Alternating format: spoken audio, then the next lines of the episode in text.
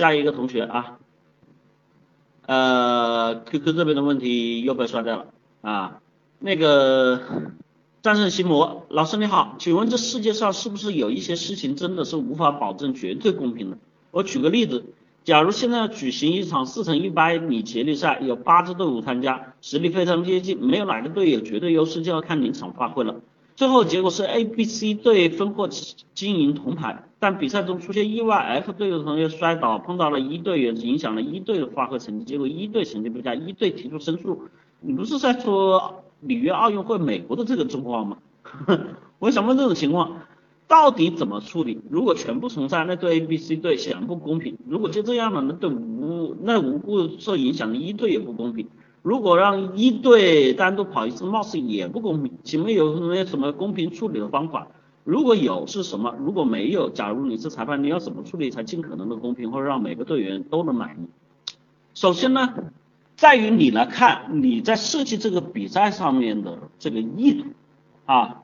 你在于设计比赛上面的这个意图，意图是什么呢？意图是为了较力竞技，还是为了绝对的公平？啊，当然你像你说的，绝对公平没有，相对的公平会有。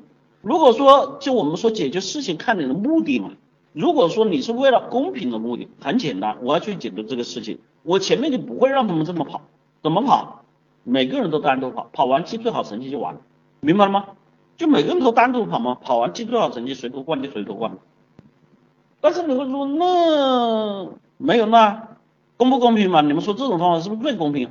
没有什么之前的各种比赛都没有，就大家同样的跑道，对吧？然后每个队单独跑，跑完之后记成绩，记完成绩谁快就是谁，是不是很公平啊？但是为什么奥运会要这样做？奥运会所强调的体育精神叫更快、更高、更强。它本身在强调的是说说什么竞技体育，竞技体育里面所讲究的很多的内容就是在于临场和竞技发挥的问题。临场和竞技发挥的时候，你说一队他没有错啊，对，一队没有错，但是你记住了，本身在竞技体育里面有很多意外状况，解决意外状况的能力的处理能力，它也是一种方法。就像我们说到现在，有很多比赛可以通过鹰眼。可以通过技术判罚，通过科技的方式去解决裁判判罚的问题，但是为什么裁判依然存在？因为本身裁判本身误判，本身比赛的意外也是比赛的一部分，也是比赛业务中间的一部分，这才会让我们就说，我们其实为什么要这样去做呢？那你说你为什么要去看电影啊？啊，电影里面有情节的高低。对吧？有紧张的情绪，有突然转变的什么这种剧情，其实这才是我们所想去提升我们内心里面所关注的一个东西。所以在这里面，人对于这种竞技类体育，像我们所从事的这种奥运会，我们其实跟看电影的心情是一样一样的。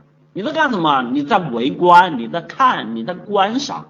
你在欣赏，所以在这些体育里面一定要有各种各样的点，有什么点裁判的点，对吧？有什么点队员的点，有什么点伤病的点，各种各样的东西的点，你一定要去说这个公平。那我请问你啊，就像伊思老师刚才说，每一个人都在同一条跑道上面来跑，我请问你一个问题，你有没有想过这个公平吗？大家刚才说我这个东西公不公平啊？是不是已经很公平了？是不是啊？是。那我请问你啊？如果这些接力赛四乘一百的是女孩子呢？有几个队员呢正好来例假呢？公平吗？那我是不是在分日期比呀？啊？那这里面又有问题啊？他们有些身高不一样，那又怎么办呢？公平吗？那还有问题啊？他们所在的国家城市所在的纬度、经度、海拔、气压不一样，他们训练结果也不一样，公平吗？他们年龄不一样，公平吗？怎么做才能最公平？所以在这里面哈，其实说白了，你们会觉得很无趣，会发现啊，原来所在这个竞技体育上面所讲的公平，其实根本就不公平，对吧？但是不重要，重要的是在这里面想要去获得的奥林匹克是让我们去在这里面去挑战自己，去挑战命运。更重要的不是中间那块金牌，而是自己在这个挑战中间的过程。也有在这个时候有很多体育名将去战胜自己的伤病，让自己重新就比如说进入低谷期伤病之后重新走上讲台的这个过程弥足珍贵。有很多人在这个过程里面，比如说自己受伤，最后坚持完成比赛的，他给我们的感动也弥足珍贵。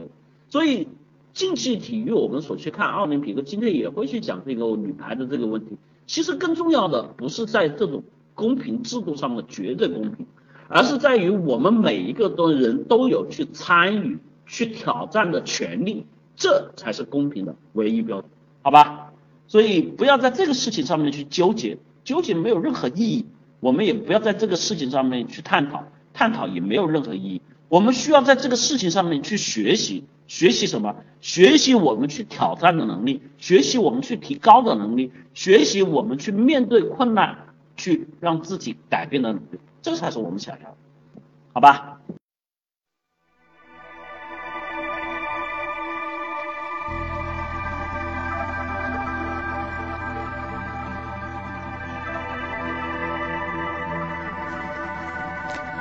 觉得不过瘾，想听更完整课程；觉得更新不及时，想要在线实时与老师互动；觉得课程太多，想要更系统、逐层递进学习。欢迎加群：五幺五八六八六幺三，五幺五八六八六幺三。